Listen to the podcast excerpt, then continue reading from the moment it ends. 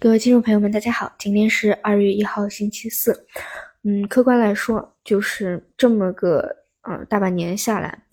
嗯，你会发现很多的客观的体系它都是失效的。从最开始最早期我们去关注的股债性价比，到之后关注的外围很重要的指标啊，美债收益率、汇率啊，再到后来啊政策上的一些关注啊，包括。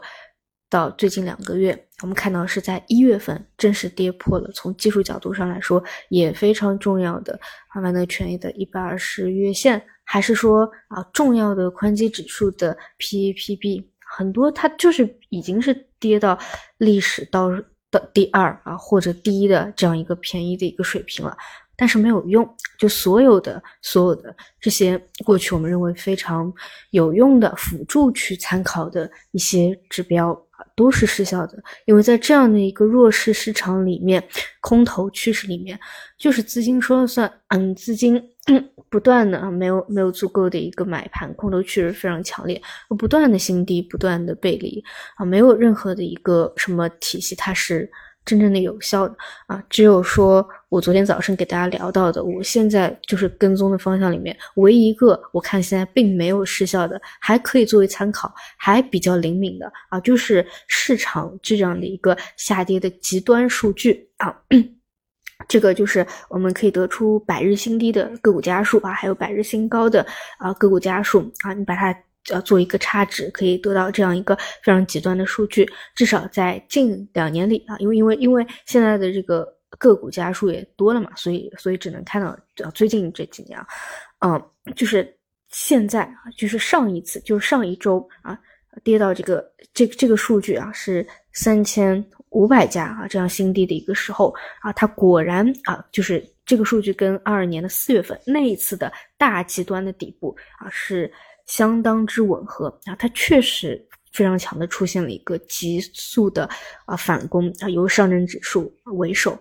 但是现在的问题是什么呢？你看这个数据在二二年四月份的时候，它迎来的是一个大级别的超跌反弹啊，三零零都是一千点往上的。但是这次就是它反复的新低，反复的去磨底消耗。啊，资金的一个热情啊，你你出现这个机制怎么怎么说呢？你是反弹了，但是你后面不是又新低，你又回来又背离了吗？啊，这个不就是三体？我们来到了这个三体世界里面啊，现在其实是一个乱纪元，然后突然出了几天的太阳，我们现在去发展我们的文明，但是三天以后啊，这个太阳又下去了啊，又回到了一个乱纪元。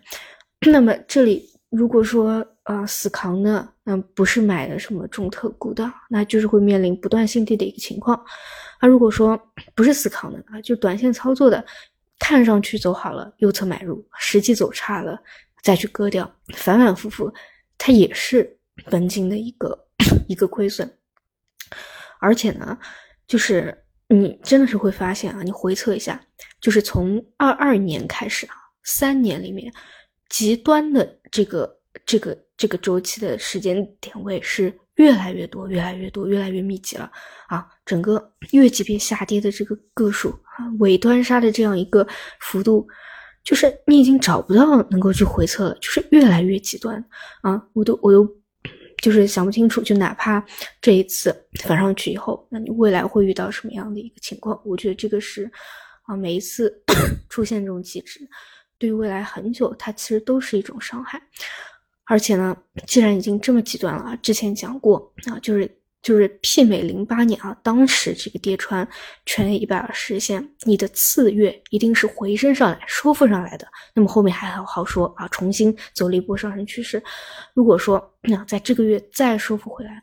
收复不回来啊，真的又是遇到一个完全崭新的一个新问题了啊，所以现在这个市场。